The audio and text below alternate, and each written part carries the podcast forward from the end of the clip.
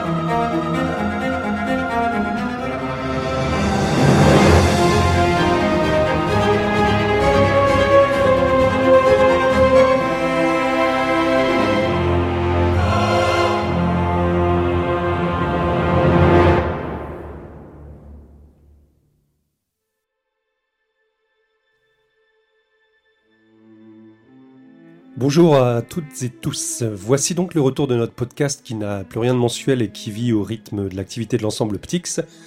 Puisque oui, cette émission radiophonique consacrée aux musiques contemporaines vous est proposée par ce collectif basé en Indre-et-Loire.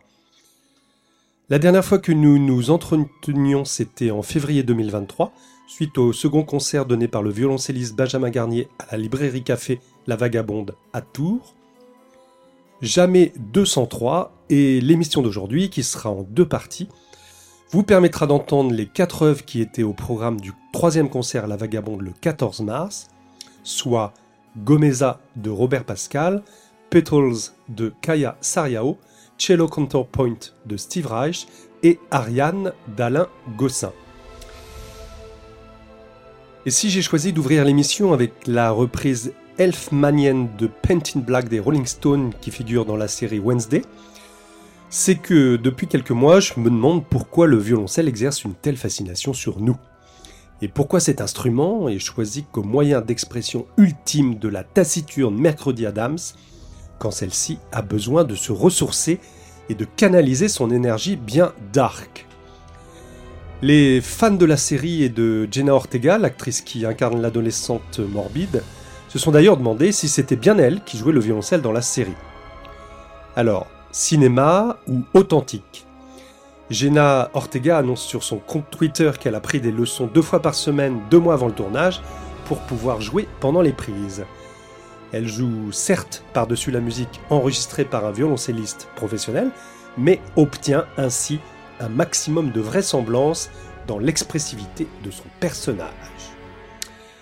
Alors, Tendance, le violoncelle? Qui sait si cette image n'inspirera pas la prochaine Jacqueline Dupré?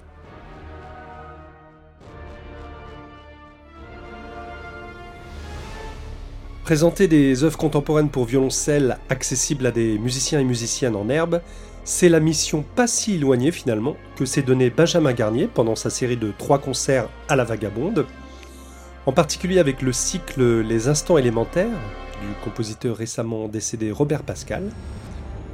Et je lui laisse la parole pour présenter son travail et la recette de ses pièces mixtes pédagogiques. Donc comment fonctionne euh, Robert Pascal la, question du coup de l'improvisation mais du côté de, de, la machine? Eh bien, euh, l'interprète qui est euh, aux commandes informatiques à sa disposition des accès qui sont des paramètres possibles pour la transformation de base que je propose. Euh, il intervient sur des temps de délai, sur des intervalles de transposition, sur le choix de l'ouverture ou non de tel effet, d'une réverbe, sur sa longueur, sur son intensité, donc dans la création d'un espace, d'un type de réponse, d'un temps serré ou au contraire d'un temps dilaté. Euh, évidemment, il est nécessaire d'avoir préparé les choses parce que un type de paramétrage conviendra euh, suivant ce qu'on souhaite, bien sûr, et non pas dans l'absolu, mais conviendra à un type de mode de jeu, à une tessiture, à une gestuelle instrumentale, et une fois préparé euh, un certain nombre de configurations de base, euh, le parcours dans la cartographie que j'évoquais tout à l'heure se fait euh, accompagné par toutes les modifications intuitives au feeling de celui qui est là-haut et qui fait un travail aussi important. Euh, aurait certainement joué différemment si quelqu'un d'autre que Julien avait été aux commandes pour euh, créer ce qu'il a fait. La voix de Robert Pascal lors d'une rencontre au Centre de documentation de la musique contemporaine en 2008 je vous propose de découvrir le mouvement intitulé Gomeza, ici interprété par Benjamin Garnier. Comme tous les mouvements du cycle Les instants élémentaires, Gomeza évoque le nom d'une étoile.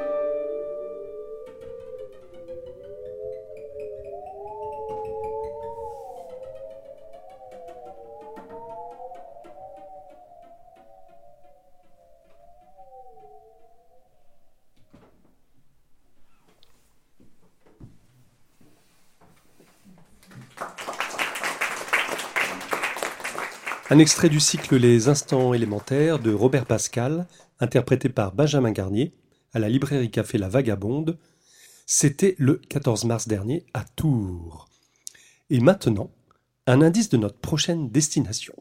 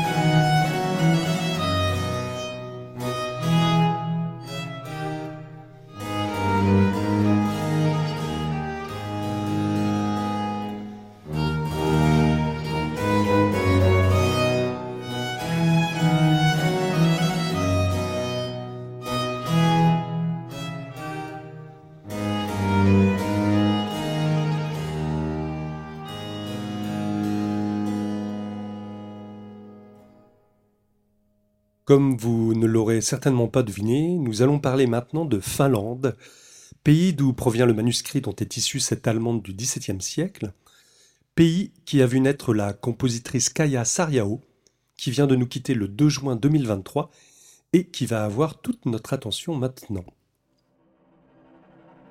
La Finlande, une terre à la fois proche et si lointaine de notre culture rabelaisienne, comme l'était la musique de Kaya Sariao immédiatement saisissable, mais aussi rapidement évanescente. Et depuis 2010, nous avons beaucoup pratiqué la musique de cette compositrice dans l'ensemble Ptix. Je vous renvoie aux différentes émissions que je lui ai consacrées pour une entrée dans son langage musical. Je vais choisir aujourd'hui de plutôt laisser la place au mystère de l'instant, pour reprendre le titre d'une pièce de Dutilleux que Sariao aimait beaucoup. Et avant d'écouter Petals interprété par Benjamin Garnier, et que j'accompagnais à l'électronique pour renforcer quelques phénomènes d'écriture, c'est la lecture d'un poème d'Arseny Tarkovsky que j'aimerais vous lire. Le texte figure à la fin d'une autre pièce de Sariao, Nymphéa, pour quatuor à cordes et électronique, dont Petals est en quelque sorte une excroissance, une prolongation.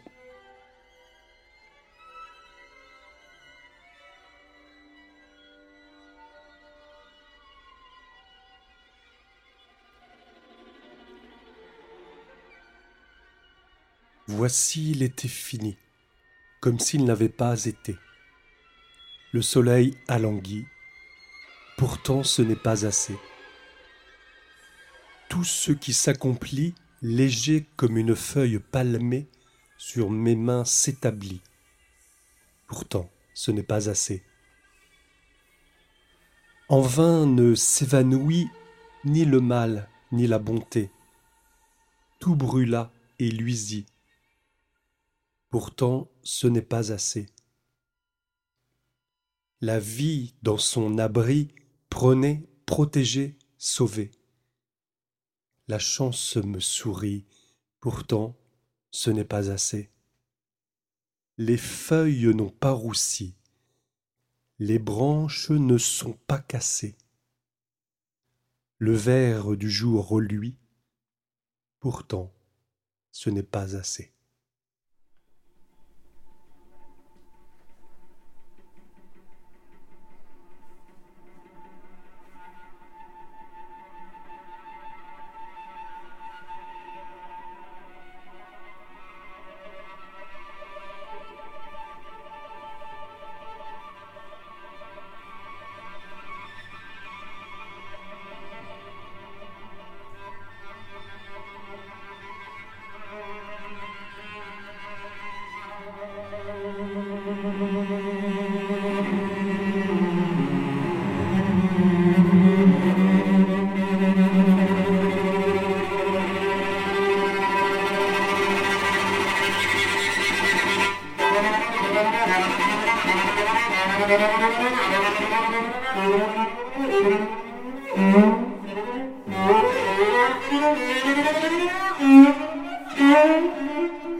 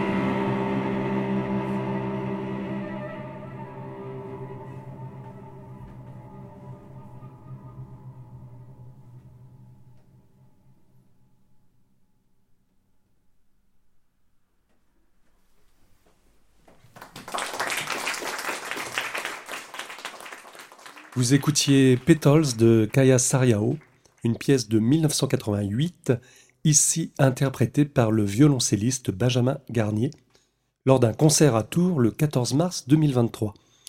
Un enregistrement qui sera donc devenu, au fil des mois, un hommage.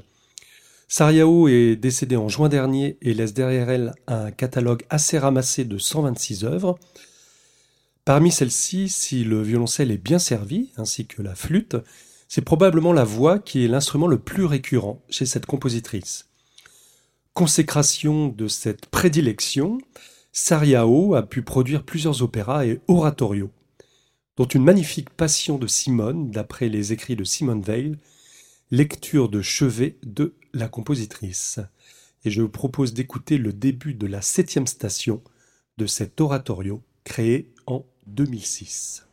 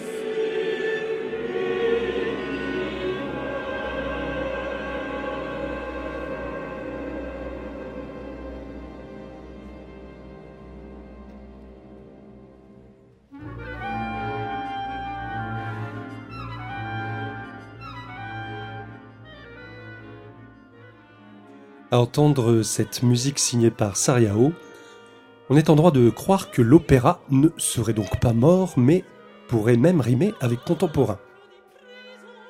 Mais d'abord, l'opéra est-il comme le violoncelle un objet musical tendance?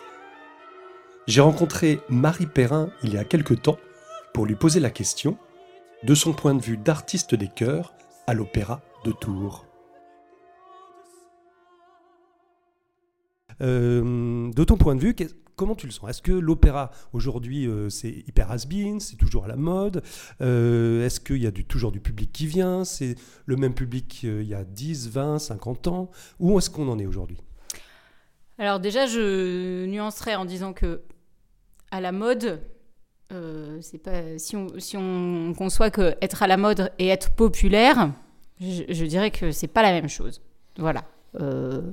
Ça n'est pas un art populaire, ça, il faut quand même euh, remettre les choses à leur place. Je pense qu'il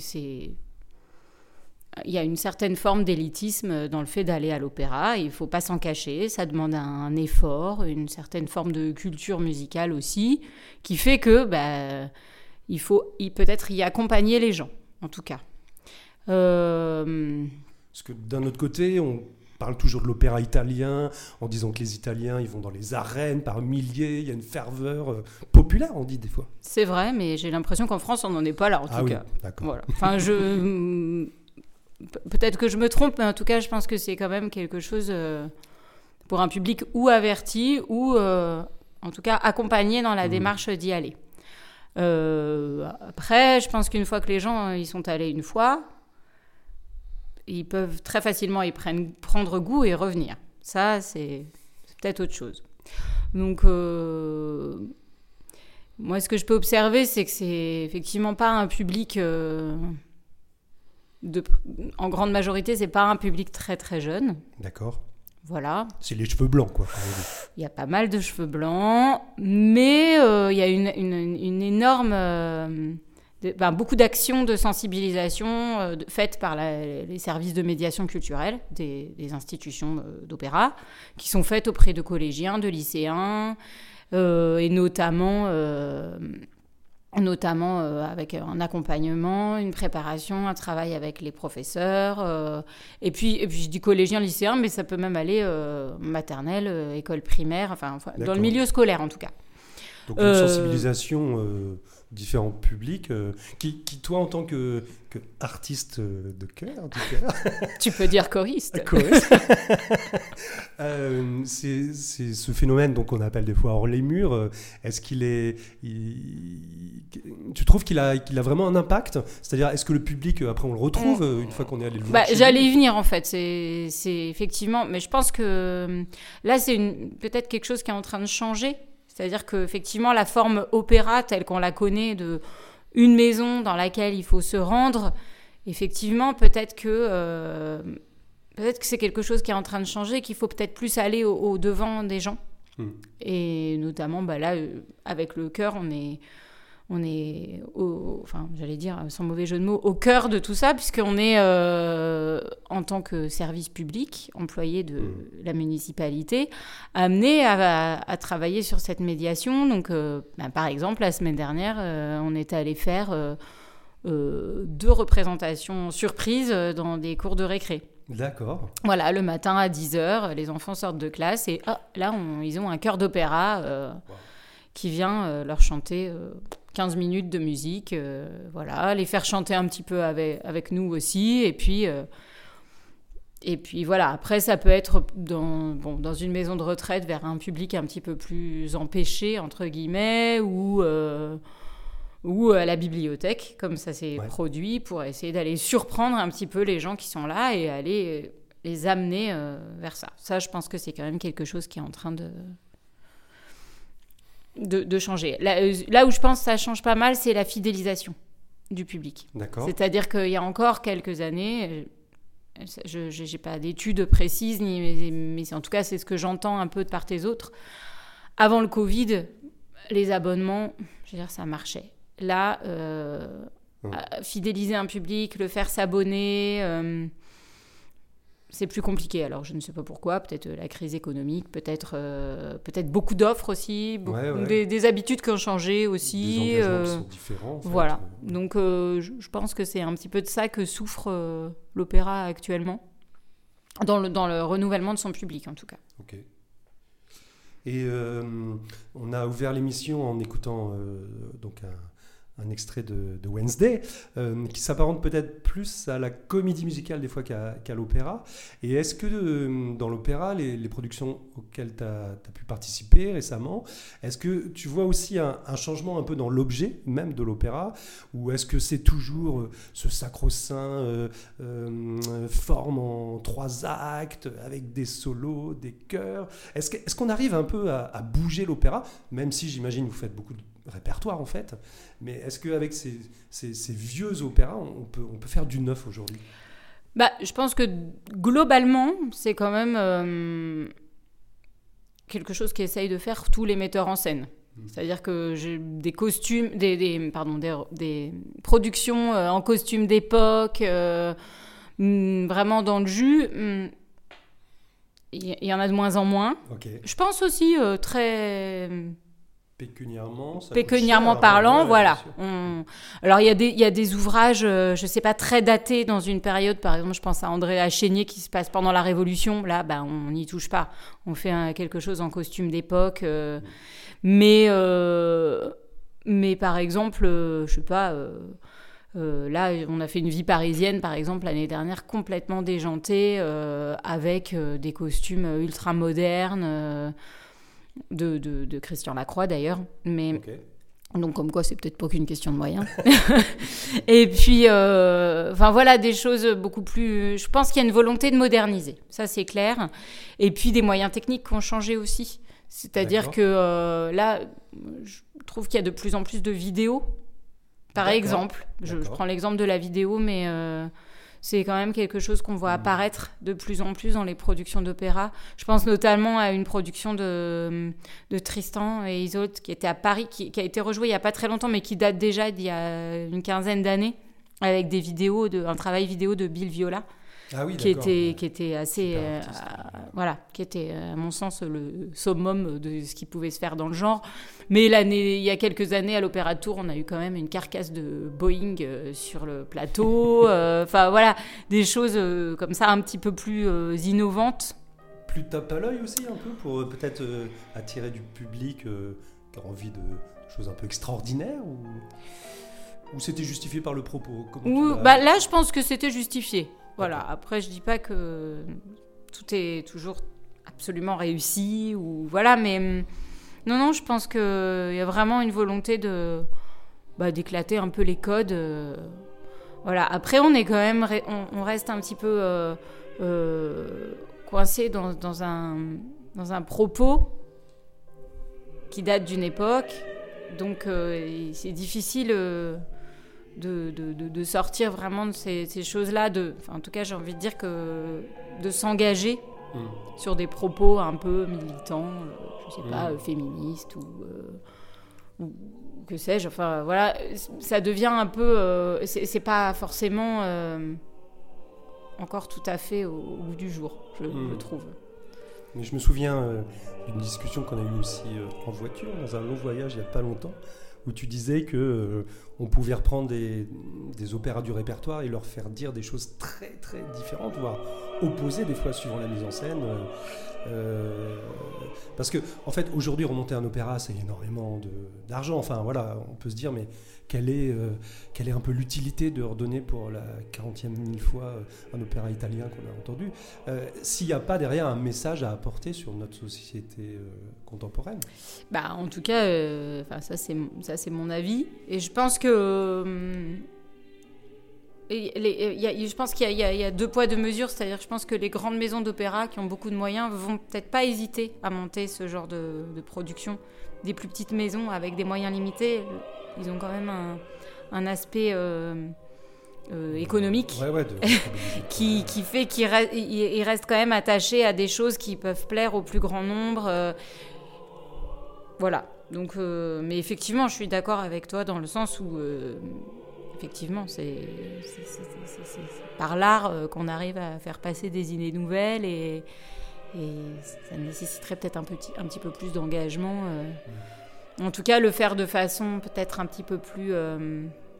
Il y a des tentatives, mais qui sont souvent un peu timides et, et parfois je trouve un peu bah, le spectateur passe à côté quoi. Hmm. C'est tellement timide que effectivement on le voit pas forcément et alors nous en tant qu'interprète on nous a expliqué le propos, on l'entend, on le comprend, mais le public passe parfois euh, complètement à côté voilà. Je pense qu'il y a vraiment le bah, voilà encore cet aspect économique euh, qui bloque euh, un peu plus qu'au théâtre.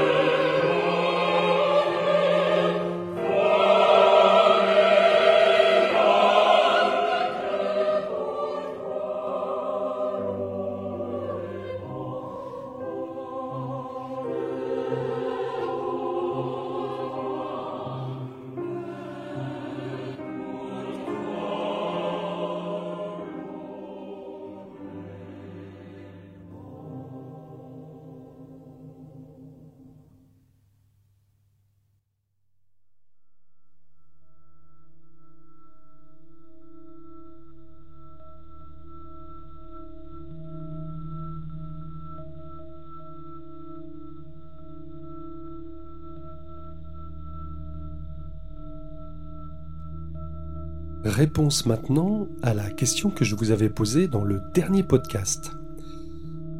Nous avions écouté le troisième mouvement du Quatuor pour flûte And Earth Moves Away de Sophie Lacaze et je vous avais demandé de quel son original s'était inspirée la compositrice pour écrire ce mouvement. Vous entendez la source derrière moi Il s'agissait d'un enregistrement par la NASA de la planète Uranus et qui offre ce rythme caractéristique.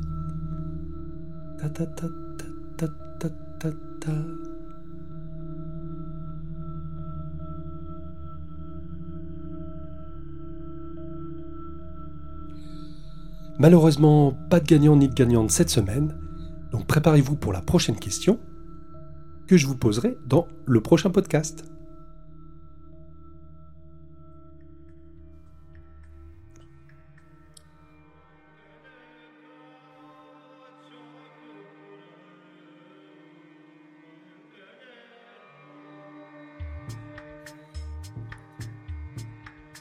Au-delà de la question culturelle et contextuelle de l'écoute et du succès de telle musique, telle forme, tel instrument, je me suis demandé si ce qui pouvait parler à tout le monde de prime abord, ce n'était pas une musique qui justement a le pouvoir de parler. Parler soit au sens propre, avec un énoncé par une ou plusieurs voix, comme dans l'opéra ou l'oratorio, voire parler par un énoncé transcrit à l'instrument, mais dont les paroles nous reviennent en même temps, comme dans la reprise des Rolling Stones que vous aviez en début d'émission.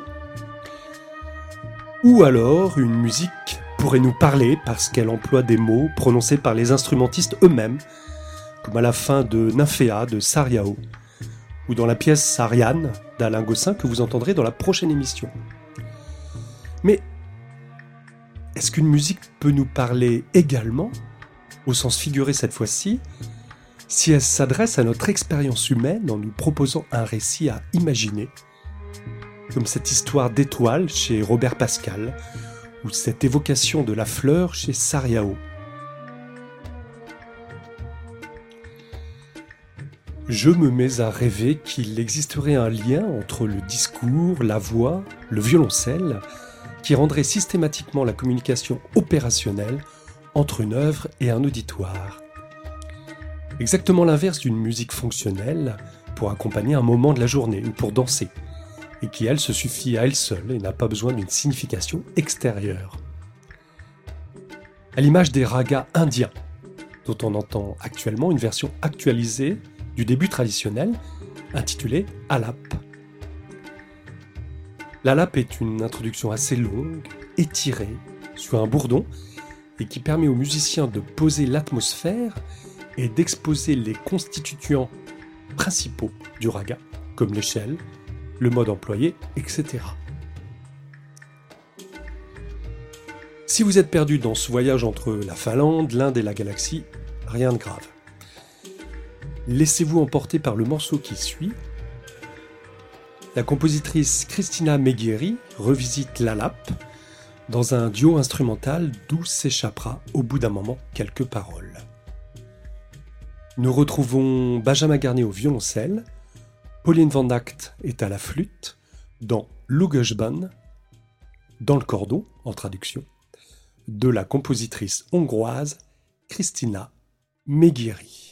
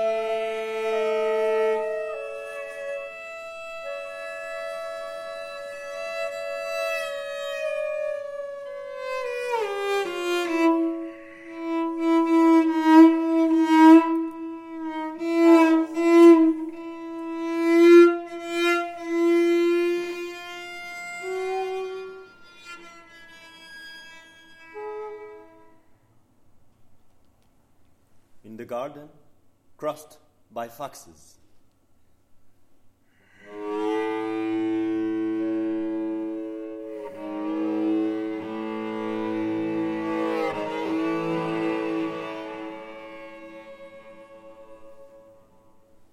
In the garden, crossed by foxes.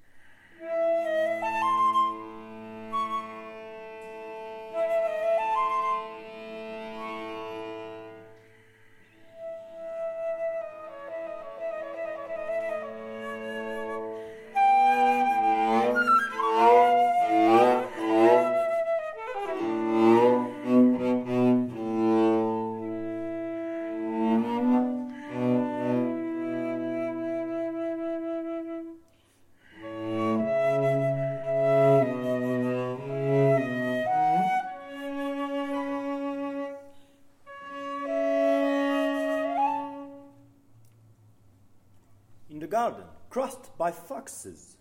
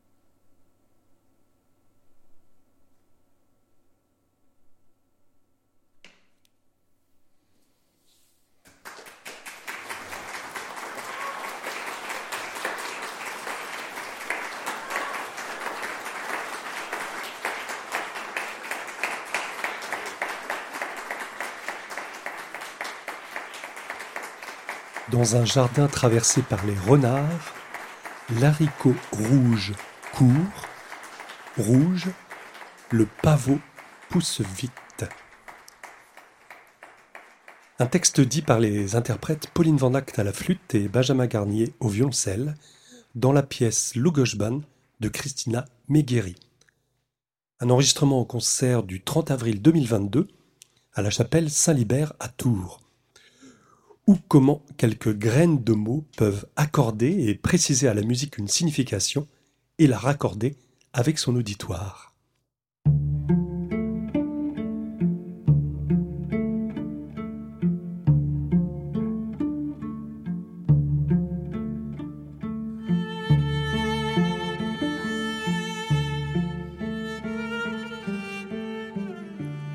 Merci d'avoir suivi cette première partie du 47e Cercle des musiques disparues. Les références de tout ce que j'ai diffusé sont sur le blog de l'ensemble Optix, ensembleoptix.com. On se retrouve vite sur les ondes pour la deuxième partie avec du Steve Reich, de l'opéra cérébral, le retour à William Duckworth et quelques pépites sonores croustillantes. Cette émission vous est proposée par l'ensemble Ptix et présentée par Jean-Baptiste Appéré. Et pour terminer, mettez dans un shaker la Finlande, la série Wednesday, le violoncelle, secouez, et vous obtiendrez ceci. À bientôt